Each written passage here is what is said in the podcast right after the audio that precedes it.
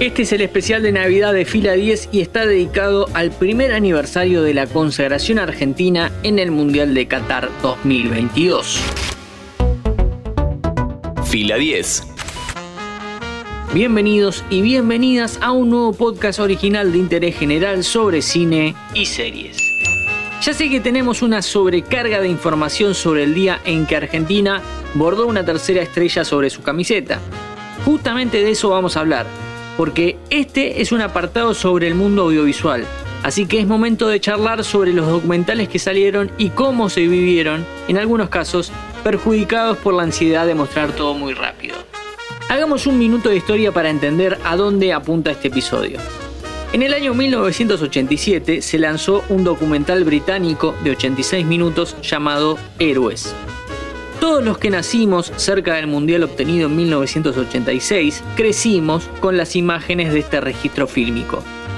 Héroes, al menos hasta 2021, era una pieza fundamental con la que contaba todo futbolero para llevar a imágenes las anécdotas sobre la proeza de la selecta en México. A pesar de que con el correr del tiempo se fueron remasterizando y también apareciendo nuevos materiales sobre ese suceso, el documental quedó en la historia nacional. Más allá de la calidad que tiene el documental, parte de la magia de Héroes reside en estar atada a un tiempo donde había mayor exclusividad, entre comillas, y donde la cantidad de notas, entrevistas e informes estaban más espaciados.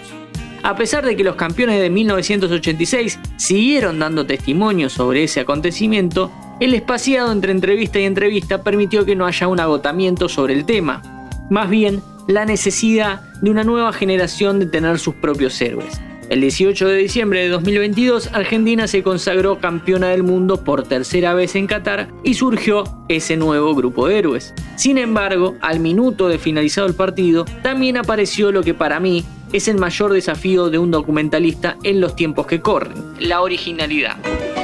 A un año de la tercera estrella se lanzaron tres documentales, dos que son películas y una serie de entrevistas. Elijo creer, muchachos y campeones. Vamos del más al menos interesante, porque ninguno es malo, pero algunos quedarán más en la eternidad que otros.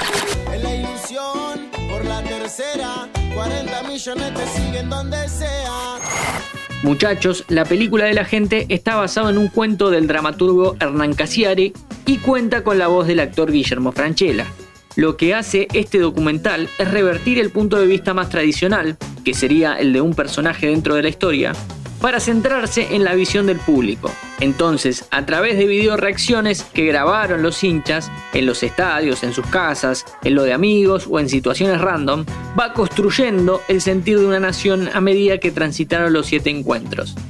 Si uno pasa dos horas máximo en YouTube, se va a encontrar con un montón de trabajos audiovisuales de usuarios similares, porque hay un montón de youtubers que trabajan compaginando archivo. La diferencia radica en la factura técnica y en tener a uno de los mejores actores de la historia nacional narrando. El combo hace que surja la épica, la emoción y es por ahí por donde más valor tiene este trabajo.